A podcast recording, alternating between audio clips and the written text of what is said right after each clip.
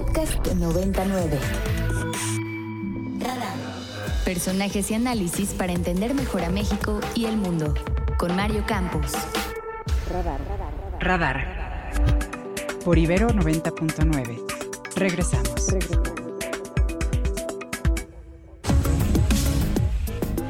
Y nos vamos nuevamente al Cairo, donde hemos estado reportando a lo largo de varios días con diversas voces sobre la cumbre de la conferencia de las partes, la COP27. Y ahora vamos a enlazarnos con la senadora Xochitl Gálvez, senadora por el Partido de Acción Nacional. ¿Cómo está, senadora? Muy buen día. Mi querido Mario, buenos días. Acá, buenas tardes. Este, pues ya vamos casi a más de media tarde. Y pues aquí, en esta cumbre de las partes que parece interesante, eh, todo el tema es implementación y financiamiento. Por ahí está caminando la cumbre. De acuerdo, y lo hemos platicado. Eh, y déjeme preguntarle algo que no es técnico, más bien es casi anímico, y es cómo se siente el ambiente de la, de la conferencia. Ya estamos en la segunda semana. Eh, y qué tanto se percibe pues que hay compromisos reales, concretos, y qué tanto hay preocupación sobre la falta de los mismos.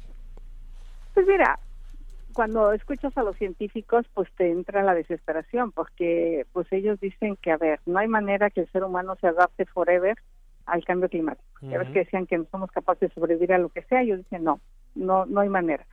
Dos, ellos sostienen que ya no vamos a lograr el 1.5 y tú escuchas a los países, sí, no abandonemos el 1.5, hay que trabajar en el 1.5. Pero pues en las mesas de negociación pues no no hacen lo necesario para lograr el 1.5. Entonces, si seguimos como estamos ahorita, eh, vamos a llegar al 2.8. O sea, a ver, el, hemos emitido el 50% de CO2 en los últimos 30 años. Mm. Y ahora resulta que el metano es mucho igual de peligroso que el dióxido de carbono, que nos habíamos ido por él. Estos gases detienen el calor en la atmósfera, entonces están deshielando, están provocando cambios climáticos brutales. Pakistán, un tercio del país debajo del agua, o sea, sequías en África, tú escuchas a los africanos súper encanijados y dicen, oigan, nosotros solo emitimos el 4% del total todo África y nos está pegando horrible eh, en las comunidades indígenas, las comunidades costeras. Entonces, cuando escuchas eso, dices, no lo vamos a lograr. O sea, no hay manera. El anuncio de México es muy bueno. O sea, yo no quisiera de entrada descalificarlo. Subir de 22 a 35% es espectacular. Ahora, el tema es cómo, si tienes una política energética enfocada a combustibles fósiles. Para lograr eh, para el 2030 50% de reducción de emisiones necesitamos abandonar los combustibles fósiles. Pero por otro lado, ves a las empresas, ves a los países más desarrollados desarrollando tecnología de manera importante. Entonces, te da como esperanza la industria cementera, la industria del acero, están haciendo cosas con hidrógeno verde, que puede ser la alternativa. Biden anunció que él va a buscar que los coches eléctricos se alimenten con hidrógeno. Entonces es como sentimientos encontrados, o sea, sí, sí hay avances, sí hay tecnología, sí hay disposición, van caminando las empresas, pero siento que no a la velocidad que el planeta lo requiere. Ya. Senadora Xochil Gálvez, le saluda Alfonso Cerqueda. Eh, precisamente en estos eh, compromisos que asume nuestro país, uno de ellos es el 50% de los vehículos que se vendan para el 2030 serán cero emisiones. ¿Cómo ve en el tema de la implementación y el apoyo a la industria automotriz desde esta situación que vive nuestro país actualmente? Pues suena requete bonito. De hecho, ahorita estamos en una presentación de la Cancillería con la Universidad de California de un trabajo que están haciendo, porque México es el cuarto productor de vehículos. Primero, yo no veo a las empresas aceptando producir vehículos con energías fósiles. O sea, o le sueltan los permisos en la a la industria automotriz o se va a ir del país a producir los coches eléctricos a otra parte del mundo. Ese es el primer paso. Para producirlos se tiene que hacer con energía verde.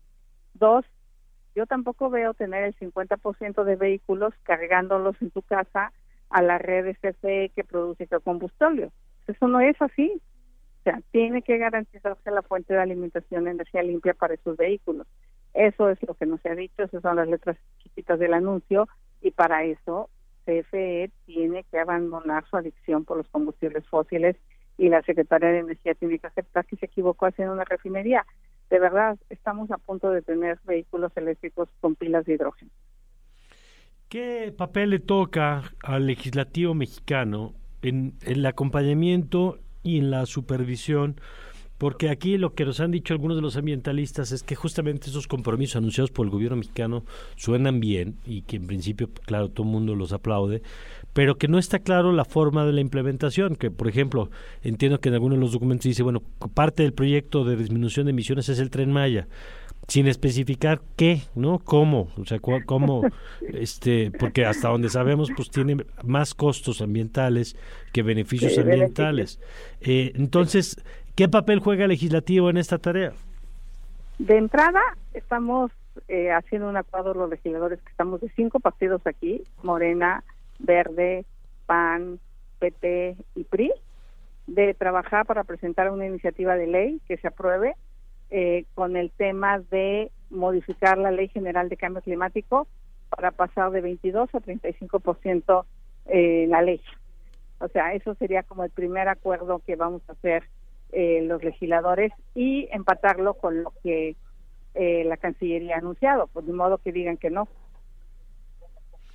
Pues sí, eh, digamos, pero el chiste es el, acompañamiento. Bueno, ¿cuándo termina la cumbre?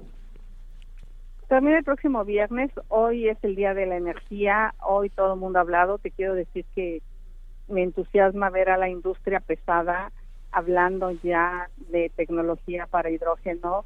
Eh, Japón está desarrollando una turbina de hidrógeno eh, para que el 2025 esté lista. Entonces creo que los grandes emisores son los que tienen que emigrar. Entonces, este hoy se ha dedicado al Día de la Energía, mañana a la biodiversidad, que es un tema muy, muy importante porque gran parte de la problemática es la pérdida de biodiversidad. Y una conclusión pues, es que todo está interrelacionado, los problemas de la salud, eh, los problemas eh, de alguna manera eh, de conflictos, este mucho tiene que ver con el cambio climático, esta interrelación de que ya no camina por un solo lugar. Bueno, pues senadora, gracias por tomarnos esta llamada. Gracias, mi querido Mario. Saludos a toda la comunidad de Ibero. Gracias, gracias, la senadora Xochil Gálvez desde El Cairo y todavía esta semana yo espero que tengamos una entrevista más ya con las conclusiones de esta cumbre. Para más contenidos como este, descarga nuestra aplicación disponible para Android y iOS o visita ibero909.fm.